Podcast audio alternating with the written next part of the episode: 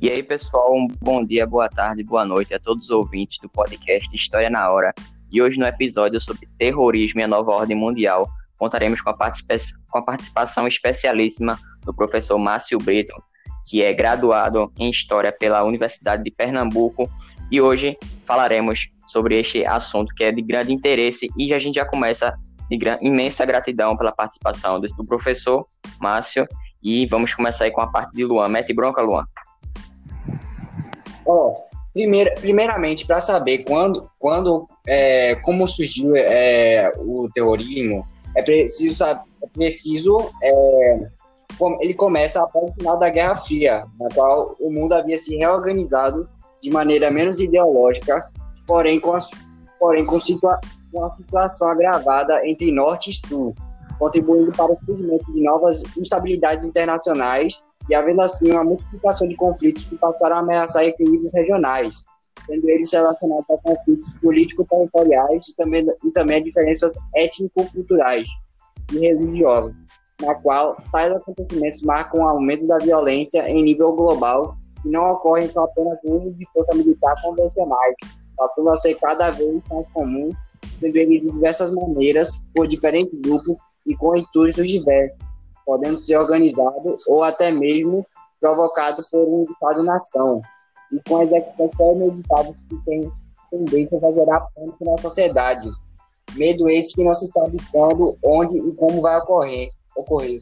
Porém, a principal função do terrorismo é fazer medo ao povo para despertar as autoridades. Sendo assim, o terror passa a ser uma estratégia para oposições ideológicas ou reivindicações por meio da força. E bem, é, como, é, ao longo da história, alguns atentados foram realizados por questões nacionalistas e organizados por grupos separatistas. Já outros foram praticados com a, com a participação direta do Estado, a fim de atingir grupos sociais ou países considerados inimigos, podendo ainda que de forma sutil gerar dúvida se o Estado realizou tal ação de forma intencional. No contexto da nova ordem, porém, o, é, o, o, agravamento das desigualdades econômicas e o acirramento das diferenças culturais e religiosas são os principais fatores que impulsionam conflitos no mundo e que motivam o, um aumento do terror interna, internacional. Mas, é, bem, no passado, os responsáveis foram, é, foram por realidade, por realizar diversos atentados contra autoridades oficiais. No entanto, os ataques acabaram atingindo também a população civil, resultando milhares de e feridos. Um desses grupos é a UETA, a Pátria Basca e Liberdade, formado no ano de 1959, que existe a independência do País Basco, em um território localizado no norte da Espanha e sudoeste da França, que pertence a esses dois países, por ter características étnicas, culturais, históricas e linguísticas marcantes do povo basco tem uma identidade única, e por isso deseja ser independente. É, na expectativa de conseguir essa independência ao longo de sua história, o ETA empreendeu vários ataques contra forças oficiais, especialmente durante a ditadura de Francisco Franco, na Espanha. E em virtude das estratégias executadas que envolviam atentados à bomba e táticas de guerrilha, o ETA foi considerado um grupo terrorista não só pela Espanha, mas também pela França, pelo Reino Unido e pelos Estados Unidos.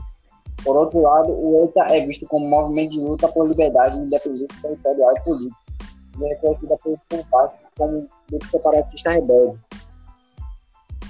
Outro caso emblemático corresponde ao exército republicano, republicano irlandês, que foi o grupo composto de nacionalistas católicos que reivindicavam a independência de um território de domínio inglês, situado ao norte da ilha da Irlanda. Durante anos, grupo realizou atentados que causaram a morte de milhares de pessoas na Irlanda e na Inglaterra. Bem, agora precisamos falar também sobre o terrorismo de Estado, que é é, praticado por grupos, por governos de países contra grupos sociais específicos ou contra estados criados inimigos. Em geral, a motivação é a existência de concepções político-ideológicas contrárias a determinado governo que pode, pode ser executado com a participação de agentes do Estado. Do estado. Mas, mas é, a queda foi. outra forma de terrorismo é quando o Estado utiliza ameaças de atentados para disseminar o medo da população civil, o que apresenta a forma mais sutil do terror. Esse medo constante que atinge grande parte da sociedade garante que o Estado consiga aprovação para demandas normalmente seriam rejeitadas por sua população caso prevalecesse uma sensação de maior segurança. Agora, agora fiquem aí com o Carlos. E aí, pessoal, vamos aqui começar a falar sobre o Boko Haram. Grupo este que é familiarizado com o Al-Qaeda e sendo classificado como muçulmano, além dele atuar no objetivo de tornar a Nigéria totalmente muçulmana e querer implantar a Sharia e um califado. Além disso, eles pregam que a ocidentalização e o cristianismo são as causas dos problemas. E eles pregam que as mulheres não devem receber a, edu a educação. Além disso, eles tiveram um sequestro de 276 mulheres para engravidá-las e colocar essas crianças que irão nascer como aliciadas ao movimento. Além disso, vamos ter em 2015 o ataque à Baga, com mais de 20, com mais de 2 mil pessoas mortas em um só dia. E esse atentado, mesmo também sendo grave, pessoas morrendo, recebeu menos destaque do que o atentado à França em Paris. Aí fica aí a reflexão: será que isso está certo?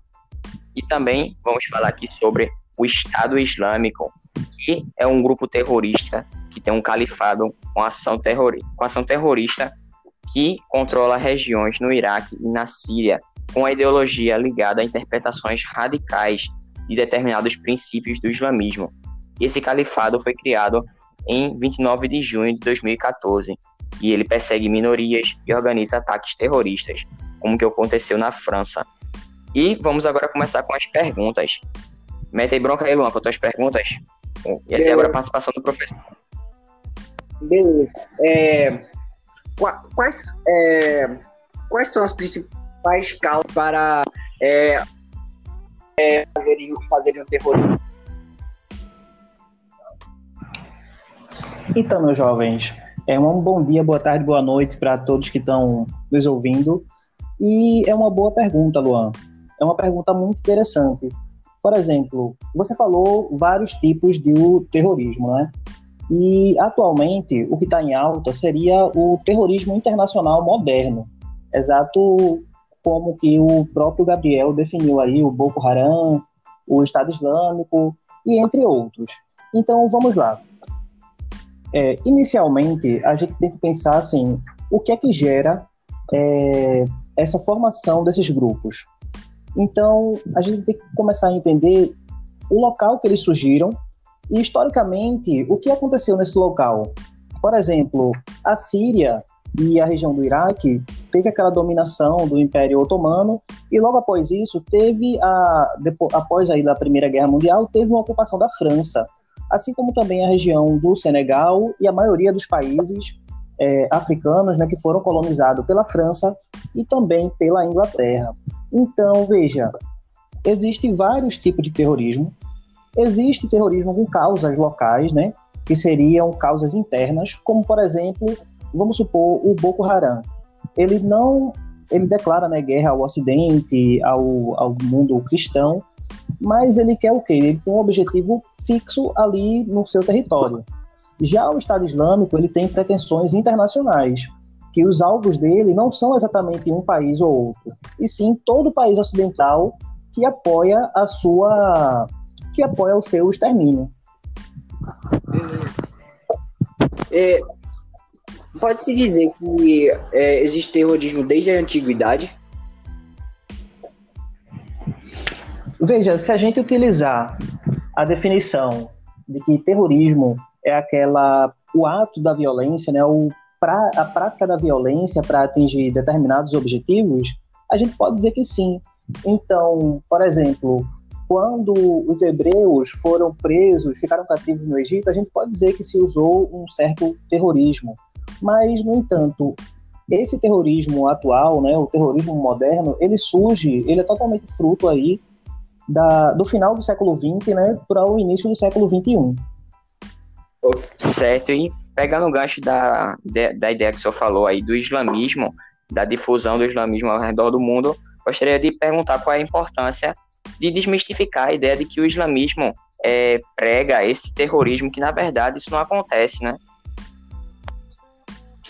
Exato, exato, Gabriel. Veja, existe grandes estereótipos, né? Como, por exemplo, é, após o atentado do 11 de setembro e a guerra ao terror, né, decretada pelos Estados Unidos, ganhou assim um certo preconceito muito difundido que todo muçulmano era terrorista.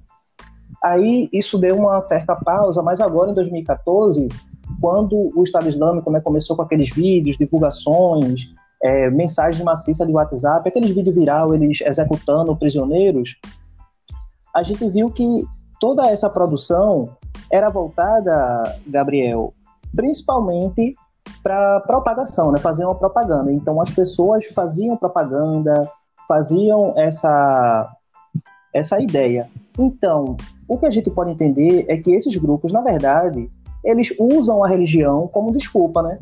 Assim, a gente pode ver historicamente que a maioria das guerras, as cruzadas medievais, ela era dita que era feita em nome de quê? Em nome de Deus. Então, os grupos terroristas, eles dizem que estão em uma jihad, que seria uma guerra santa. E para essa guerra santa acontecer, para eles impor os seus pensamentos, os seus princípios, eles têm que usar a violência. E é por isso que a gente vê ataques, né, é, normalmente atingindo pessoas que não têm nada a ver com determinados governos, porque eles veem na forma de atacar civis como uma forma de humilhar os governos daquele país. Certo. E passando para outra pergunta, qual seria a diferença com relação às características dos conflitos, dos conflitos durante a Guerra Fria e no pós-Guerra Fria? Ok, Gabriel. É, eu queria até pegar o gancho também e falar mais um pouquinho da questão da pergunta anterior, porque a gente não pode né, simplificar, dizer que todo islâmico ele é terrorista.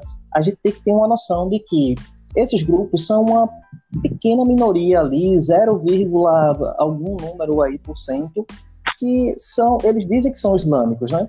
Então a gente tem dentro do islamismo é uma definição, né? Os sunitas, que seriam os mais moderados, aqueles que meio que convivem com a modernidade, tentam entrar em harmonia ali com o Ocidente, e os xiitas, aqueles radicais, né, ortodoxos, que querem impor, que acreditam que eles têm essa autoridade de impor o seu o seu pensamento, a sua lei, né, os seus ensinamentos, as chamadas sharias, que são os ensinamentos do Alcorão, e para isso utilizam a violência. E aí, voltando para a segunda pergunta que você fez, aí qual a diferença né, em relação à Guerra Fria para o pós-Guerra Fria? Bem, durante o, a Guerra Fria, a gente podia ver uma configuração de conflitos mais locais. Então, era grupos como o IRA, né, o Exército Irlandês, como vocês falou, e também o ETA. Aí o que acontece? existia uma certa a bipolaridade, né? Então existia duas grandes potências ali tentando dominar pela através do armamento, né? Corrida armamentista, corrida espacial. Era uma disputa também através da cultura, dos esportes. Porém, após a queda da União Soviética, é, muitos historiadores dizem que a gente viveu uma situação extremamente rara na humanidade, onde só tinha uma superpotência e não tinha ninguém para ser o segundo lugar. Então, a gente teve nesse momento um momento de supremacia total dos Estados Unidos. Então, a gente tem que analisar também a fundação né, de grupos terroristas, tendo como consequência as próprias ações dos Estados Unidos.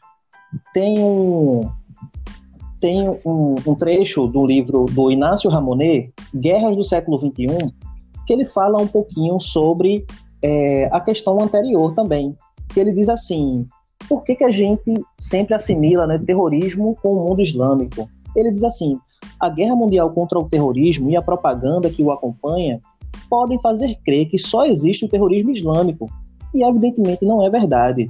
No mesmo momento em que ocorre essa nova guerra mundial, outros terrorismos atuam pelo mundo não muçulmano, como o ETA na Espanha, as Farc, que é grupos paramilitares na Colômbia, os Tigres Tames no Sri Lanka, que foram um dos primeiros grupos a usar crianças para como homem-bombas, e também o IRA, tá certo? Certíssimo, professor. A, a gente ainda pode falar da atualidade, né? Tem a, a corrida agora pela vacina na, no contexto de pandemia, que houve aí a, a polêmica da vacina russa e a corrida para ver qual país vai ter ser detentora da primeira vacina. Isso mostra além de ser um, um avanço científico, um destaque na geopolítica, né? Exato, exato. E existe também meio que uma guerra ideológica, né? Tipo, quem é que vai conseguir fabricar a primeira vacina?